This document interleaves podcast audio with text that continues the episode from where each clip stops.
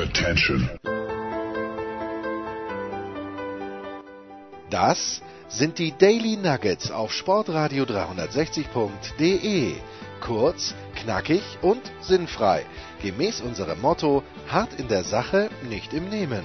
Heute mit dem Blick auf Tennis. Unser Daily Nugget bei Sportradio 360. Äh, heute mit zwei Experten. Zum einen ist das in Wien der Tennisprophet, das ist Andreas Dürö. Servus Andi. Danke, hallo, servus, grüß euch. Und du hast mitgebracht zum zweiten Mal schon, ich freue mich sehr, dass äh, Ronny Leitgeb, ehemaliger Coach, Manager, nicht nur von Thomas Muster, sondern später auch von Jürgen Melzer, von Andrea Gaudenzi, hier wieder bei uns dabei ist. Servus, Herr Leitgeb. Hallo. Andi, was soll ich sagen? Take it away. Wir stehen natürlich immer noch unter dem Eindruck des French Open Finales zwischen Rafael Nadal und zwischen Novak Djokovic. Äh, Andi, bitte. Ja, selbstverständlich. Also danke, lieber Ronny, dass du dich so spontan bereit erklärt hast, um das aufzuklären, ein bisschen zum Verständnis. Ich hatte einen Impuls als Gefühlsmensch, mir, mir geht der Ronny ab, also nicht nur äh, in der österreichischen Tennisszene, sondern auch persönlich, weil, weil ich ihn als einen der größten Experten, die wir überhaupt je gehabt haben, äh, bezeichne. Umso mehr freue ich mich, dass er jetzt da ist. Und ich habe so einen Impuls gehabt vor dem Finale, mit ihm zu plaudern. Und da lagen wir beide, jetzt wissen wir ja den Ausgang nicht ganz richtig. Und äh, der Ronny hat so die Sorge geäußert, auch als eher im Rafferlager befindlich, auch das möchte ich hinterfragen, warum das so ist, dass dessen Stärken nicht, nicht entsprechend zur Geltung kommen könnten. Das, was, was wir eh alle auch gesehen haben. Äh, und dass der Djokovic sozusagen mehr aus dem Schläger herausbringen würde. Warum glaubst du, Ronny, wenn ich das jetzt gleich den Ball weiterspiele, war das dann nicht so, sondern ganz im Gegenteil, wir hätten uns überhaupt keine Sorgen machen brauchen? Naja, keine Sorgen machen brauchen ist das eine, aber das andere ist äh, diese beeindruckende, wirklich beeindruckende mentale Stärke. Und ich äh, muss ganz ehrlich sagen, man sollte dieses Finale in einer Kurzform in jedem Tennislehrer oder Tennistrainer Lehrgang äh, vorspielen denn äh, ich habe selten äh, einen Spieler so konzentriert vom ersten bis zum letzten Punkt ohne einen Wackler gesehen wie den Rafa Nadal. Ähm, der wollte diesen Sieg ganz unbedingt, der wollte sich durch nichts irritieren lassen und der hat auch komplett ausgeblendet, dass das eigentlich nicht seine Verhältnisse sind, ein nasser äh, Platz, schwere Bälle, das Dach zum ersten Mal in Roland Garros äh, äh zum Einsatz kommend, er hat vom ersten bis zum letzten Punkt an äh, völlig ruhig, konzentriert und wie man wahrscheinlich in der Sportwissenschaft sagen würde, am optimalen Punkt des Flows dieses Finale heruntergespielt. Ja, super, das freut mich.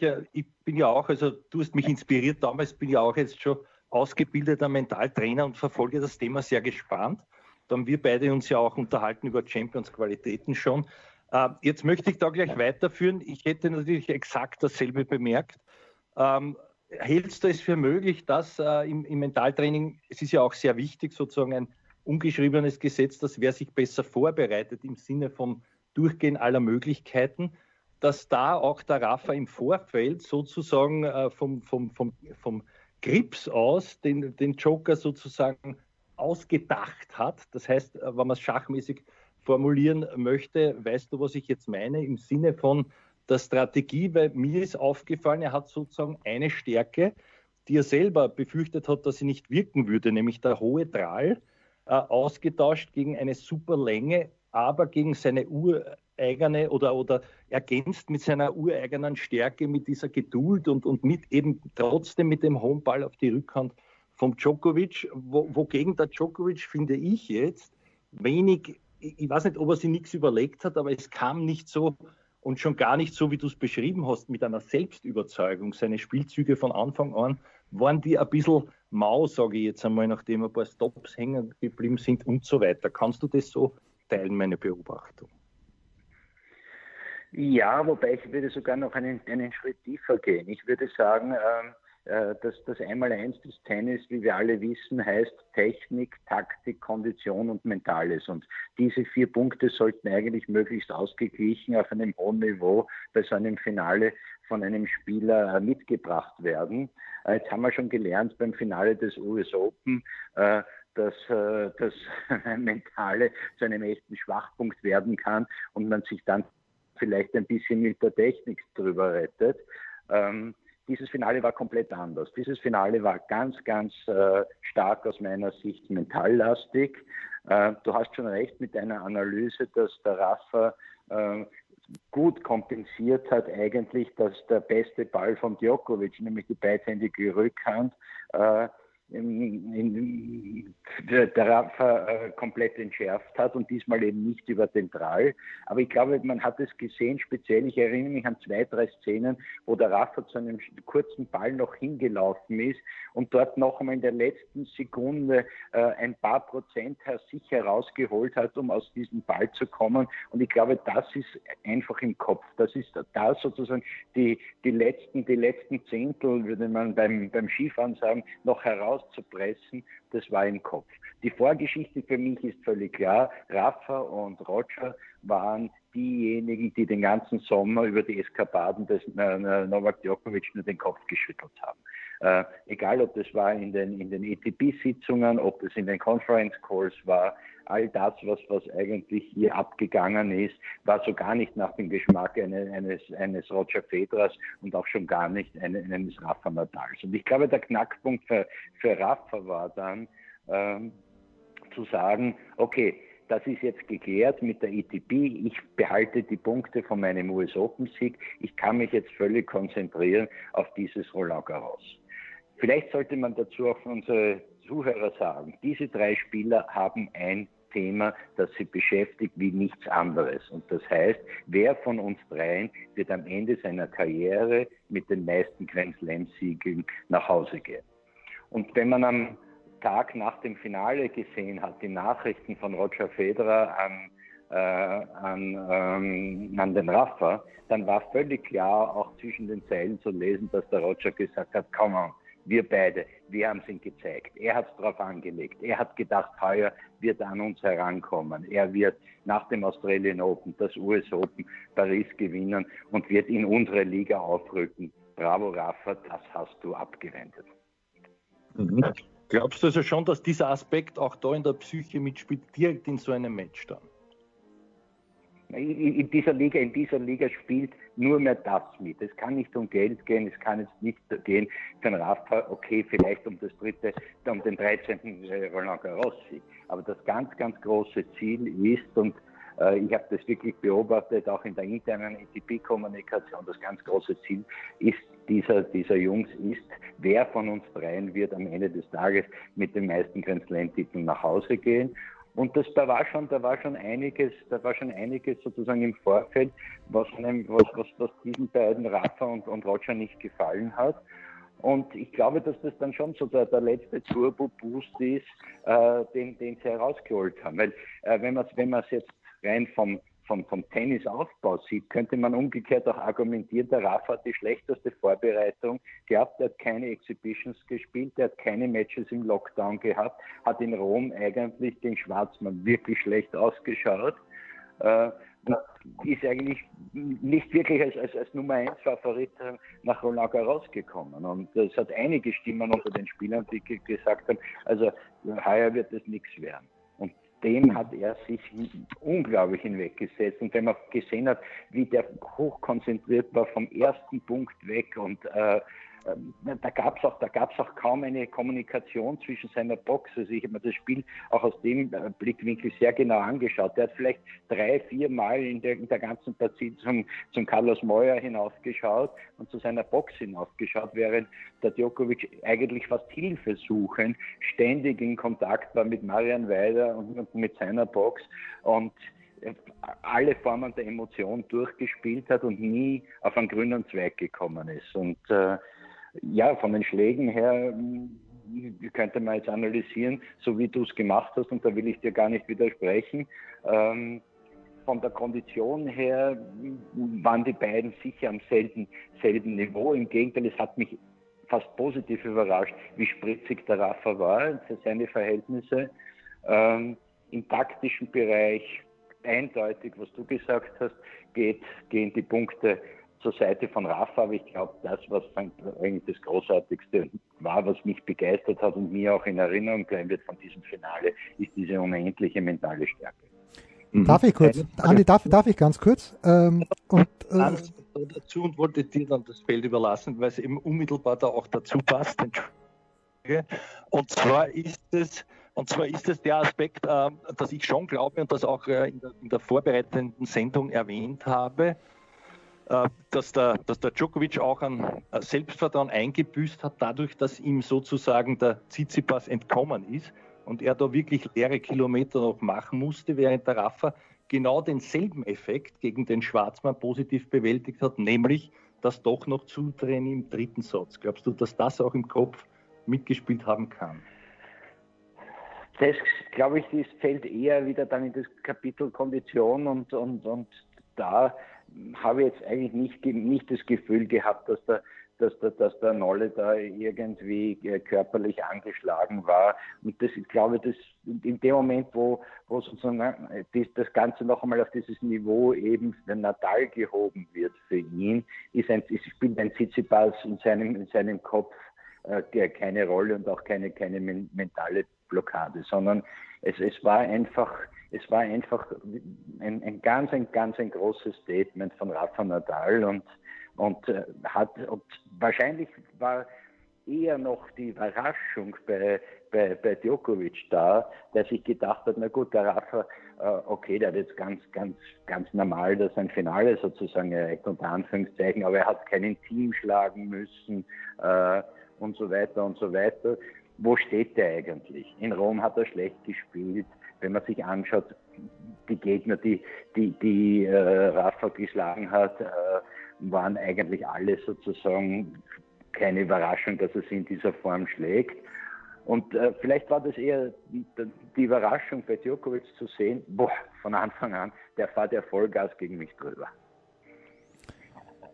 Ja, äh, dann, dann schreite ich kurz äh, ein und komme nochmal zurück auf dieses 2020-17, was die Grand Slam-Titel angeht, Herr Leikeb. Äh, if I was a betting man, würde ich trotzdem sagen, wenn alle fertig sind, mit ihrer Karriere. Und ich fürchte, dass, dass wir bei Federer schon an diesem Punkt angelangt sind. Ist nur mein Bauchgefühl und das, das würde mich, würde mich wirklich treffen, weil ich ein ganz großer Federer-Fan bin. Aber ich glaube nicht, dass Federer noch zurückkommt und ich glaube schon gar nicht, dass er noch ein Grand Slam-Turnier gewinnen kann. Aber wenn ich jetzt wetten müsste, dann glaube ich, dass nach Ende der Karriere doch Djokovic die Nummer eins sein wird, weil man ja auch gesehen hat, gegen Tsitsipas verliert er zwar zwei Sätze, aber Tsitsipas kann ihn nicht schlagen, Best of Five. Und der einzige, es gibt zwei Leute, die ihn schlagen können. Aus meiner Sicht ist der Dominik und das ist Rafael Nadal und bei auf Hartplatz ist es, glaube ich, im Moment nur der Dominik. Bin ich dazu, äh, ja, bin ich dazu streng mit der nachfolgenden Generation, weil ich sehe den Zverev nicht Best of Five. Ja, ich sehe niemanden, bis auf den Dominik und eben Nadal. Also normalerweise muss man mit solchen Prognosen sehr vorsichtig sein, sage ich immer, weil da kann man sich echt verbrennen. Äh, aber ich kann dem schon was abgewinnen, was Sie gesagt haben würde es aber ein bisschen anders sehen. Ich glaube, dass äh, äh, Punkt 1 Roger Federer durchaus noch Grand Slam Turniere gewinnen kann. Wahrscheinlich am ersten in Wimbledon, aber der kann noch Grand Slam Turniere gewinnen. Warum? Der ist eigentlich der große Sieger aus diesem Covid-Jahr. Der hat eine Verletzung gehabt, hat sich operieren lassen, das hat nicht gut funktioniert, er hat es noch einmal ausgeheilt und ich bin wirklich sehr, sehr gespannt, wie äh, wie Roger in die nächste Saison starten wird, weil das hat ja auch, haben ja schon bereits die letzten Jahre gezeigt, dass dieses Gesamtpaket bei den drei Spielern insgesamt so viel besser ist als mhm. bei allen anderen Spielern. Äh, und warum soll sich aus diesem Gesamtpaket irgendetwas ändern? Wir wissen alle, Roger Federer hat hohe finanzielle Aufwendungen für, seine, für, seine, für, seinen, für seinen körperlichen Zustand, für seine Physis, äh, macht das alles nach ganz exakten Programmen. Ähm, weiß, wie er sein, mit seinem Körper umzugehen hat und seine Tennisqualität wird er sicherlich nicht verlernt haben. Ähm, da würde ich also vorsichtig sein zu sagen, dass Roger Federer kein Grand Slam-Sieg mehr zuzutrauen ist. Vielleicht auf Hardcourt weniger, äh, Sand war ja nie sein großes Thema, aber in Wimbledon wenn, würde ich zum heutigen Zeitpunkt immer noch Roger Federer, ohne jetzt in ein Jahr Spiel gesehen zu haben, äh, äh auf, meine, auf meine Kappe nehmen. Äh, bei der nächsten Generation sieht man, dass die in unterschiedlichsten Bereichen immer wieder äh, eklatante Defizite aufzeigen. Mhm. Das hat dann jetzt gesehen, die mentalen Defizite von, von Zverev. Ähm, die Inkonstanz von Tsitsipas, den ich persönlich äh, für den am meisten entwicklungsfähigen Spieler in den nächsten zwei, drei Jahren halte. Äh, beim Dominik gibt es natürlich auch das eine oder andere zu, zu, diskutieren. Wenn ich jetzt daran denke, wie weit er zum Beispiel beim Veteran hinten steht, ob das das Modell der Zukunft ist, das hm. wird er uns beweisen müssen. Ich würde mir sehr wünschen, aber ich denke, da ist noch einiges ausbaufähig. Ähm, und am, Ende des Tages äh, war, war der Dominik natürlich gegen Zverev der mental Stärkere in, in dieser Partie, auch wenn man jetzt objektiverweise sagen muss, das Tennisniveau war doch schwach. Einiges entfernt von dem, was, ja, ich wollte jetzt nicht so brutal sagen, aber es war einiges von dem entfernt, was Djokovic und, und, und, und Nadal zeigen. Das heißt, der Druck von hinten ist schon da aber der ist nicht übermächtig. Der ist nicht so, dass man sagen muss, na gut, äh, die drei müssen sich jetzt fürchten, dass sie von der nächsten Generation abgeschlachtet werden. Und da hat sich schon etwas geändert, weil ich habe darüber nachgedacht, wie ist das überhaupt möglich? Als der Thomas Muster mit, mit 31 Jahren seine Karriere beendet hat, war der genau in dem Alter, wo normalerweise alle, bis wenige Ausnahmen, Jimmy Connors vielleicht, äh, ihre Karriere beendet haben. Die waren irgendwie im Gesamtpaket fertig. Ja? Woher kommt das, dass das heute anders ist? Das kommt sicherlich dadurch, dass diese Topstars eine bessere medizinische Betreuung haben denn, denn je, effizienteres Konditionstraining betreiben, aber dass auch die Verhältnisse für die Spieler äh, sehr gleich geworden sind. Hm. Äh, konnte ein, warum konnte ein Rod Lever einen Grand Slam gewinnen, könnte man sich heute fragen. Naja, der hat halt auf drei, äh, von vier Grand Slam Turnieren auf, bei drei Turnieren äh, unter denselben Verhältnissen am selben Belag gespielt. Hm. Und in dieser Situation begeben wir uns jetzt. Es sind jetzt immer mehr, unter Anführungszeichen, Hallenturniere, wo manchmal das Dach offen ist. Äh, der Ballabsprung in, in, in Wimbledon ist nicht mehr so flach, wie er war. US Open, Australian Open ist eigentlich fast gleichzusetzen. Äh, und dann bleibt eigentlich nur noch Paris, wo sozusagen die Verhältnisse ein bisschen anders sind. Aber im Großen und Ganzen hilft natürlich, helfen konstante Verhältnisse natürlich diesen, diesen Spielern. Die wissen auch ganz genau, sie spielen mit einer Ausnahme immer am Center Court. Sie können planen, wann sie spielen. Äh, das Dach geht zu. Es gibt keine großen Verschiebungen mehr. Es gibt keine, keine großen Tagesplanänderungen. Und das hilft natürlich alles in the long run, wenn du dieses Tennistalent und dieses Tennisverständnis hast, eine Karriere zu verlängern. Andi.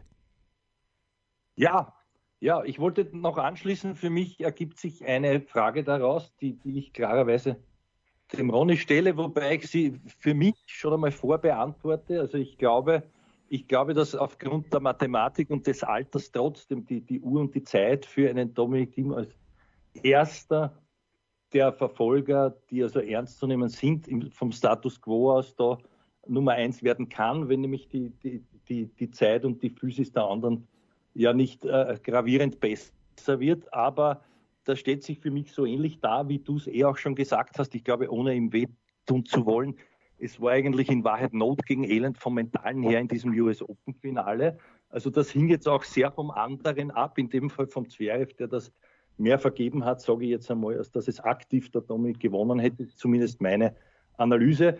Ähm, äh, sollte sich das dann auch so darstellen für dich, wird er Nummer eins äh, oder wieder doch auch mehr aus eigener Kraft Nummer eins, indem er die noch überholt, während sie aktiv sind, oder ist beides möglich? Möglich ist grundsätzlich einmal alles. Äh, und ich, ich, muss da ein bisschen ausholen und muss sagen, als ich, als ich mit dem Thomas Muster begonnen habe, habe ich mir viel gedacht, aber dass es möglich ist, dass er jemals Nummer eins wird, war selbst für mich viele Jahre völlig außer Griffweite.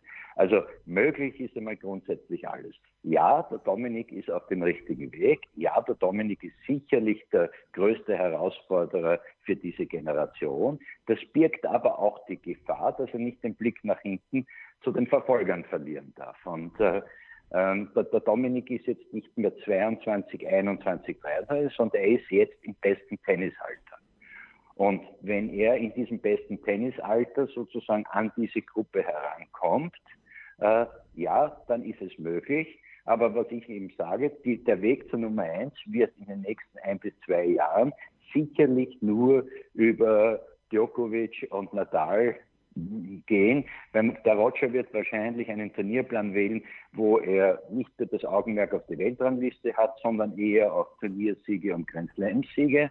Ähm, und wie gesagt, der Blick, der Blick nach hinten, was danach kommt und was sich da weiterentwickelt, äh, wird man sehen. Äh, bis jetzt haben alle diese äh, jungen Hoffnungen, mit Ausnahme von Tsitsipas, da gibt es ja, gibt's ja einige, äh, das würde jetzt zu weit führen, Namen zu nennen, haben alle keine Konstanz gezeigt, haben alle äh, immer wieder aufgezeigt, aber man hat nicht das Gefühl, das sind Spieler, die konstant sozusagen dann in der Weltspitze sein werden. Äh, der mir da gleich als erstes einfällt, äh, ist, ist, ist Medvedev, wo ich noch nicht ganz weiß, wo wird er in Zukunft einzuordnen sein.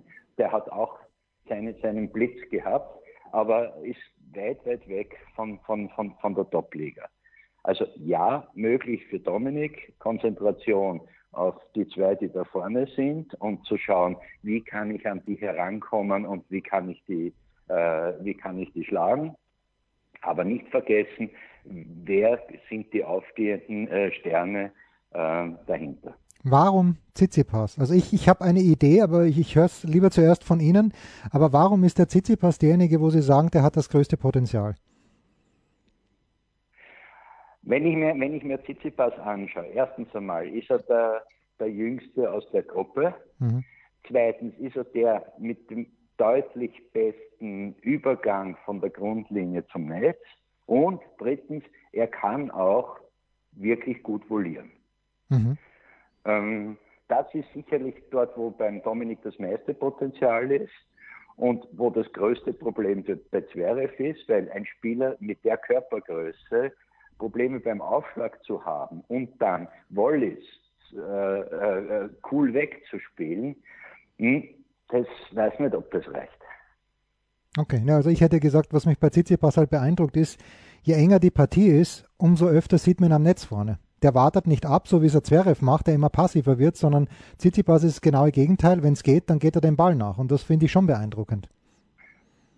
Genau, das ist das, was ich, ich habe es jetzt von der technischen Seite gesagt, ja. Sie haben es gesagt sozusagen von der taktischen Seite, von der technischen Seite, warum geht der ans Netz? Weil der fühlt sich vorne wohl am Netz und der kann auch wirklich ordentlich volieren. Mhm. Mhm.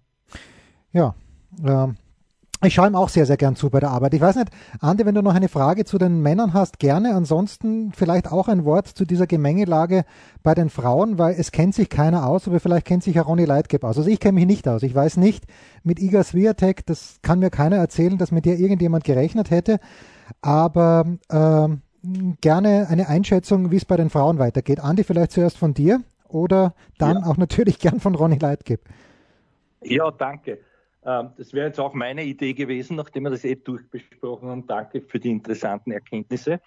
Ähm, da würde ich wieder das Stichwort mental nehmen und jeder, der sich ein bisschen auskennt und mit ihr beschäftigt hat, weiß das im, im Lebenslauf und sie hat es auch selber gesagt, die junge Dame aus Polen. Übrigens, da fällt mir ein, Ronny, das ist jetzt ganz was anderes, Persönliches. Bist du noch in Kontakt mit dem Wojtek Fieberg? Der Ronny hat nämlich einmal sogar ein Buch über ihn veröffentlicht. Da war ich eingeladen zur Präsentation und ich, ich behaupte jetzt einmal, diese Freundschaft zum Wojtek hat dann auch Türen geöffnet zum Ivan Lendl und zum gemeinsamen Training mit Thomas. Da könnte man uns jetzt lang unterhalten, aber ich, ich habe gehört, natürlich hat auch der Wojtek sich dazu geäußert, also dieses Wirtek, Stichwort mental, äh, gehst du da mit mir d'accord, dass das auch das eine mentale Meisterleistung war, dass sie das gewonnen hat, weil es war ja dann schon auch ein riesen Erwartungsdruck da. Ja, jetzt muss man, muss man ganz ehrlich sagen, bei den Mädels, und ich, ich, ich gebe mich, begebe mich da jetzt auf Glatteis, bei den Mädels ist es grundsätzlich mental, das Tennis. Äh, weil ähm, es gibt ganz wenige Spielerinnen, wo ich sage, die mich begeistert haben von ihrem Spielverständnis, von ihrer Spielanlage. Äh, da, da fällt mir die, die, die, die Anna ein, da fällt mir die, die Kleisters in ihren besten Tagen ein. Da, da, da gibt es ganz wenige. Aber grundsätzlich glaube ich, ist das Damen-Tennis noch viel, viel größeren mentalen Schwankungen ausgesetzt, was aber auch in der Natur der Sache oder in der Natur der Frau liegt, äh, als, als bei den Männern. Martina Hingis ja. würde mir noch einfallen. Aber auch oh, bei der ja. haben wir gesehen, 1997. Ich wollte, ich wollte, ich wollte jetzt nicht zu weit, ich wollte jetzt nicht zu weit zurückgreifen. Ich, ich habe ich, ich hab Martina Hingis erlebt als junges Mädchen und das war ja so ein bisschen auch die Generation von Thomas Muster. Und das war die einzige, die immer mit Begeisterung zugeschaut hat. Es hat kaum einen Mann gegeben, der den Ball immer so clean und sauber im Sweet Spot des Schlägers getroffen hat wie Martina Hingis. Also das war für mich Virtuosität äh, par excellence. Äh, ähm, ich weiß nicht, ob, wie viele sich noch an Martina Hingis erinnern können, aber die war wirklich, was, was, was ihre Schläge betrifft, eine Virtuosin. Hm. Andi, da muss ich nur ganz kurz erzählen, ich bin mal mit Alex Payer, sind wir in New York gesessen bei den US Open und haben uns ein Mix-Doppel angeschaut und dann haben wir, sind wir auf die Hingis zu sprechen gekommen und der Alex hatte kurz davor gegen Martina Hingis im Doppel gespielt und hat gesagt, die voliert so gut wie die besten Männer. Die hat so ein Ballgefühl, das, äh, das, das kann man sich kaum vorstellen. Und das ist natürlich großartig. Andi, entschuldige. Ja, also ich wollte da auch noch lobend erwähnen, natürlich hat der Ronny mit allem recht, aber das auch noch unterstreichen. Äh, mich hat ja da auch mehr fasziniert. Vielleicht nicht nur der mentale Aspekt äh, bei der, bei der Ingis, die ja auch manchmal äh, erinnern wir uns an dieses, wo sie bemitleidenswert unter Trainern von der Mama getröstet wurde, dieses Finale in Roland Garros, das gekippt ist gegen die Steffi Graf, aber aber vielmehr dieser kreativ-intuitive Aspekt, ja, dieses wirklich, dieses wirklich diesen Überraschungseffekt zu haben, den man eben äh, Männern mehr zuspricht. Das hat mich so begeistert. So quasi auch das Gefühl zu haben, was ist jetzt der richtige Ball in der Situation? Und der muss überhaupt nicht scharf sein, so wie der Ronny sagt. Solange er satt am Schläger ist und schön platziert. Ja, das hat mich so begeistert. Das wollte ich jetzt noch dazu ja. adden. Dazwischen ist mir die nächste Frage entfallen an Ronny. Oh ja, dass du eigentlich nicht beantwortet hast. Also du hast generell gesagt, ja, es ist, aber gehen wir noch einmal auf die Sviontek ein, wie sie, wie sie alle Polen aussprechen. Ähm, äh, mental, äh, du, du, weißt schon, was ich meine, hat noch nie irgendwas gewonnen und marschiert da durch, völlig unbeeindruckt und äh, schießt dann auch im Finale die Gegnerin mehr oder weniger weg. Ja, das haben wir bei den Mädels aber öfter gesehen und ich nehme jetzt einmal nur unsere Tamira Baschik in Österreich, die, die äh, Auftritte gehabt hat in Wimbledon, wo man gedacht hat, na, das wird die nächste Top-10-Spielerin und, und, und, und. Also ich würde jetzt sozusagen einen, einen, einen, einen, einen, einen Frühling, wollte ich sagen, einen Herbst in Garros, hm. korrekterweise, würde ich ja jetzt noch nicht zum Anlass nehmen. Aber du hast mir eigentlich eine andere Frage gestellt, die, die, die ich vergessen habe zu beantworten und sehr gern beantworte. Ja, ich bin mit dem Wojtek Fieber noch immer im engsten Kontakt. Er ist einer meiner ganz, ganz engen Freunde. Und äh, du hast völlig recht, äh, meine, meine persönliche Karriere äh, wäre sicher anders verlaufen, wenn es ihn nicht gegeben hätte. Da müssen wir, Andi, wenn ich darf, ganz kurz noch ein bisschen nostalgisch werden. 25 Jahre, Thomas Muster gewinnt French Open in Roland Garros äh, im Finale gegen Michael Cheng und 30 Jahre, Herr Leitgeb, äh, Davis Cup im Wiener Prater Stadion gegen die USA. Österreich hat mit 2 zu 3 verloren. Ich war am ersten Tag mit meinem Vater dort. Thomas Muster hat da gegen Michael Cheng gewonnen. Äh, Andrew Agassi hat gegen Horst Skoff gewonnen. An was erinnert man sich? Ja, was ist die prägendere Erinnerung? Die positivere ist sicherlich der Sieg von Tom in Paris. Aber was äh, ist, die, ist die Erinnerung an diesen Davis Cup vielleicht sogar noch stärker als an Paris 1995? Ja, das sind völlig unterschiedliche Erinnerungen, wenn ich das so sagen darf, weil äh, dieser Davis Cup im Praterstadion, dass der überhaupt im Praterstadion äh, stattgefunden hat, das war so ein, ein, ein, geistiger Flash, den ich hatte, als ich äh, äh zum Davis Cup Training äh, gefahren bin äh, in, ins Radstadion und dann mhm. im Praterstadion vorbeigefahren bin oder im Ernst-Happel-Stadion vorbeigefahren bin und mir gedacht habe, äh, das ist die, eine der ganz großen historischen Sportstätten Österreichs. Das war der Boxkampf von Joshi Weiding um die Europameisterschaft. Das war der äh, äh, Hochsprung-Weltrekord von der Ilona Gusenbauer. Warum können wir äh, mit dem österreichischen Tennis nicht einmal was Sporthistorisches äh, äh, sozusagen ein Zeichen setzen? Und ich glaube, ausgehend von dieser Idee war natürlich meine Emotion für diesen Davis Cup im Praterstadion gepaart mit, der, mit, den, mit den Leistungen von Thomas, war natürlich schon einzigartig. Aber es, am Ende des Tages sportlich gesehen blieb die Niederlage. Äh, Roland Garros ist ganz was anderes. Äh, wir sind dorthin gekommen. Der Thomas hat davor alles gewonnen, was es gibt auf Sand, Monte Carlo, Rom, Barcelona, Estoril, bla bla bla bla bla bla. Und er konnte eigentlich, das war meine große Sorge vor Beginn Roland Garros, er konnte eigentlich nur verlieren. Mhm, mhm.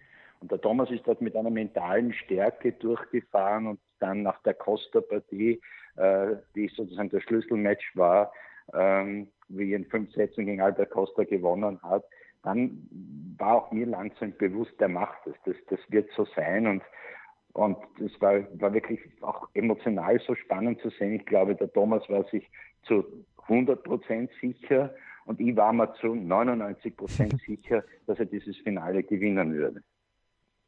Ich war bei 98,7 Prozent und habe trotzdem schweißnasse Hände gehabt, Andi. Ja, ich war bei beiden der angesprochenen Ereignissen auch persönlich dabei, schon, das hat mich sehr gefreut.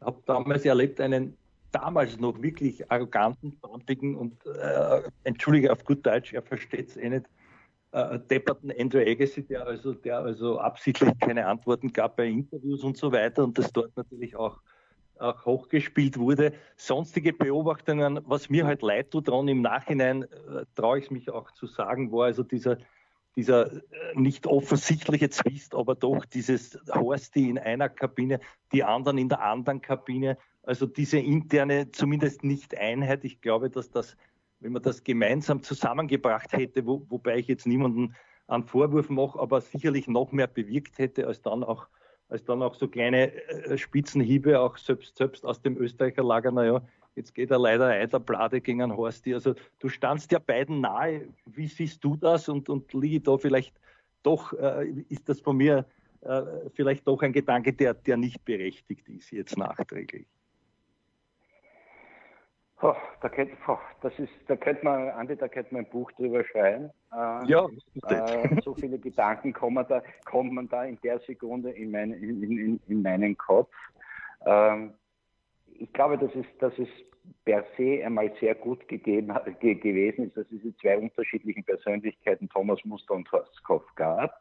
Und dass daraus auch ein, aus dieser Konkurrenz ein gegenseitiges sich Hochpushen entstanden ist. Zweitens muss man dazu sagen, du hast das eh angedeutet, dass es natürlich auch im österreichischen Lager Leute gegeben hat, die, die das geschürt haben, dass es diesen Konflikt gibt äh, und, und weniger beruhigend eingewirkt haben. Äh, und das geht bis ins Team hinein. Da möchte ich mich jetzt gar nicht im Detail verlieren. Und das, das, das Dritte ist, dass natürlich auch auf der Beraterseite vom Horst Koff das eine oder andere Defizit war. Ich nehme da nur ein ganz eine kleine Anekdote äh, äh, exemplarisch hervor. Es gab eine sehr berühmte Diskothek in Wien, das Queen Anne. Der Besitzer, der Peter Weider, leider schon lange verstorben, war ein begeisterter Tennisspieler, noch dazu in meinem Tennisclub äh, in, in, in, in Mödling. Und der hat den Thomas und mich immer eingeladen, ohne sich irgendetwas zu denken. Es hat, wann E-Mail kommen wollt und du kriegst von mir alles und kannst essen und trinken und denkst und hin und her. Und ich habe immer zum Thomas gesagt, der Peter Weider ist ein Freund von mir, aber ich sag dir, es wird nicht zu verhindern sein, wenn wir dorthin gehen, am nächsten Tag stehst du in der Zeitung. Hm? Und genau dieser Filter hat dem Horsti gefehlt. Der Horsti war auch immer dort begeistert und eingeladen. Und ist natürlich jedes Mal in der Zeitung gestanden, der Horst Koch war schon wieder in Queen Anne in der Diskothek und Halligalli und hin und her. Und irgendwann einmal bringst du dieses Image nicht mehr los. Ähm, das war sozusagen die, die, die, die Summe dieser Ereignisse. Man muss aber auch fairerweise sagen, äh, wir waren als Mannschaft insgesamt äh, nicht ready, um gegen die Amerikaner zu gewinnen. Unsere große Schwachstelle war das Doppel. Äh, und wenn, wenn wir das Doppel am Samstag gewinnen, ist der Druck auf den Horst nicht da und die Partie schaut ganz anders aus. Also äh, da könnte man wirklich ein Buch schreiben, wer warum Interesse daran gehabt hat, dass dem Horst dann sozusagen das, das Verlierer-Image umgehängt wurde. Hm. Hm. Wir müssen, Andi, wir wollen, wir wollen auf ein, ja bitte, bitte ganz kurz noch, weil, weil es der Ronny gesagt hat. Also ich war mir, ich habe den Eindruck gehabt zum zweiten Highlight persönlich, weil ich das ja auch sehr verfolgt habe im, im Fernsehen damals und, und, bei jeder Partie dabei war, ähm, ähm, dass der Tom nur sich selbst hätte schlagen können und er hat es mir dann auch einmal gesagt, nachher in einem Interview, Jahre später, wo ich ihn auch auf diesen mentalen Aspekt angesprochen habe, er hat gesagt, also er wusste eines gegen den Chunk explizit, er muss nur über zwei Stunden kommen, dann ist er nicht schlagbar, weil er rennt zehn Marathons und der Herr Chang ist nach drei Marathons tot.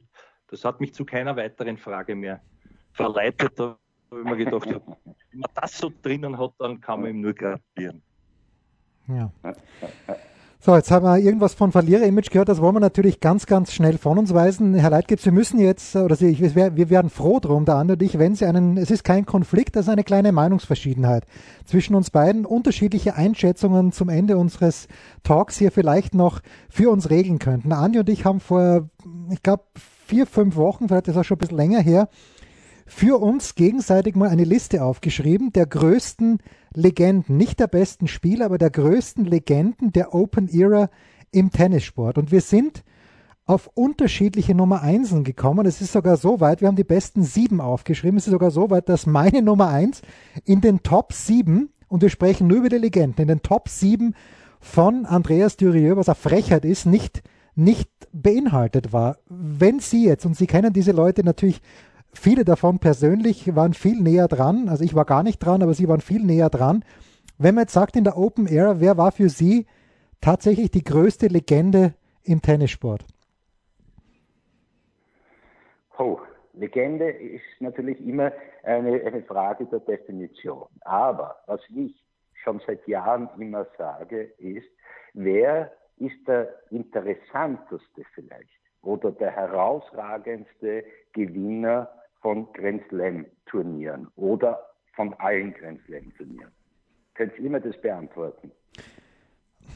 Es ist meine Nummer eins, Andi. Ist der auf eurer Liste? Ist, ist der auf eurer Liste überhaupt? Naja, also für, für, mich, für mich ist er auf der Liste, weil es ist natürlich Andrew Agassi. Das war meine Nummer eins. Äh, mit, allem, mit allem drum und dran.